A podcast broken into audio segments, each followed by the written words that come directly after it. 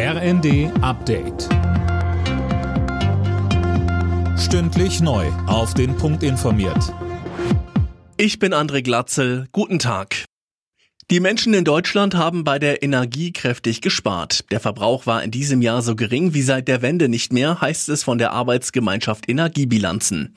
Mehr von Finri Bissell. Die AG rechnet mit einem Rückgang von knapp 8 Prozent im Vergleich zum Vorjahr. Ein historisches Tief, wie es heißt. Ein Knackpunkt, die schwächende Konjunktur. Weil die Preise für Strom und Gas so hoch sind, hätten vor allem energieintensive Industriezweige ihre Produktion zurückgefahren. Und das würde sich auch beim Energieverbrauch bemerkbar machen. Das Bundeskabinett hat den Haushalt 2024 auf den Weg gebracht. Um das Milliardenloch zu stopfen, sollen etwa mehrere Ministerien mit deutlich weniger Geld auskommen. Außerdem wurde eine Reform des Postgesetzes beschlossen. Künftig kann es bis zu drei Werktage dauern, bis ein eingeworfener Brief zugestellt wird. Jahre hat es gedauert, nun gibt es in der Europäischen Union eine umfassende Reform der Asyl- und Migrationspolitik. Das teilte die EU-Kommission jetzt mit. Tom Husse berichtet. Parlament und Mitgliedstaaten haben sich nach langen Verhandlungen schlussendlich geeinigt. Das Ziel, die irreguläre Migration in Richtung Europäische Union eindämmen.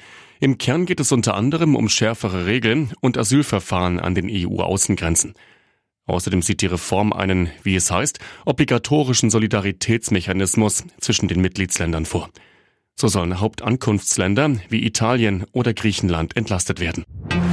Für den FC Bayern steht heute das letzte Bundesligaspiel vor der Winterpause an. Die Münchner sind zu Gast in Wolfsburg. Tabellenführer Leverkusen ist zu Hause gegen Bochum gefordert. Außerdem spielen noch Union Köln, Heidenheim Freiburg, Frankfurt Gladbach und Stuttgart Augsburg. Alle Nachrichten auf rnd.de